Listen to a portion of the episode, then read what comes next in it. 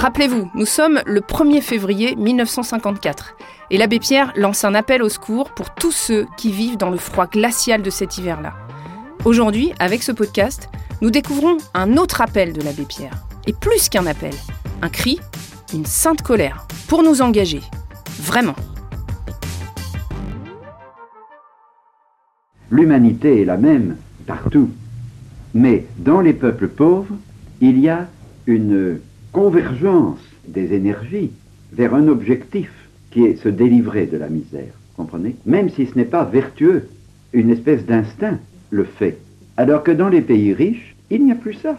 Et s'il n'y a pas une compréhension désormais pleinement raisonnée, pleinement volontaire, délibérée, pour retourner sa liberté vers le service d'amour des plus petits, des plus faibles, alors c'est pour le pays riche le désespoir, la stupidité, le, gaspillage des énergies.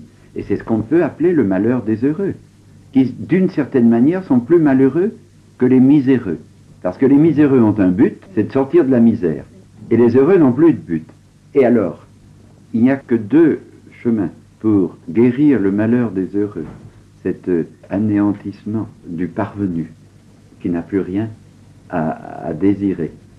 Il n'y a que deux chemins et qui se rejoignent, qui tous les deux sont le chemin de l'amour. C'est de perpétuellement regarder le plus faible, le plus petit, pour respectueusement l'aider à monter, comme une maman qui trouve toute sa raison d'être à aider le petit à monter.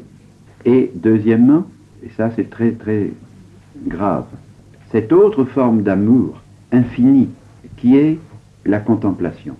Pour, pour l'homme libre, l'homme heureux, il n'a que deux chemins pour ne pas tomber dans l'anéantissement. C'est la charité, euh, amour du prochain, servant les faibles, et la charité, adoration contemplative de la perfection, de, de l'amour infini, éternel en Dieu. Les deux sont inséparables et chacun conduit à l'autre.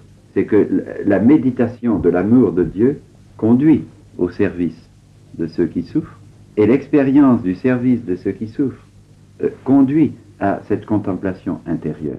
Les deux sont indispensables l'un à l'autre.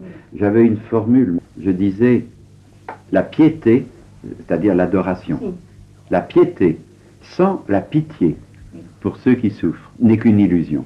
Mais la pitié sans la piété, c'est trop difficile. Les colères de l'abbé Pierre, un podcast réalisé en partenariat avec Emmaüs International. Pour ne rater aucun épisode, abonnez-vous sur rcf.fr ou sur votre plateforme de podcast habituelle.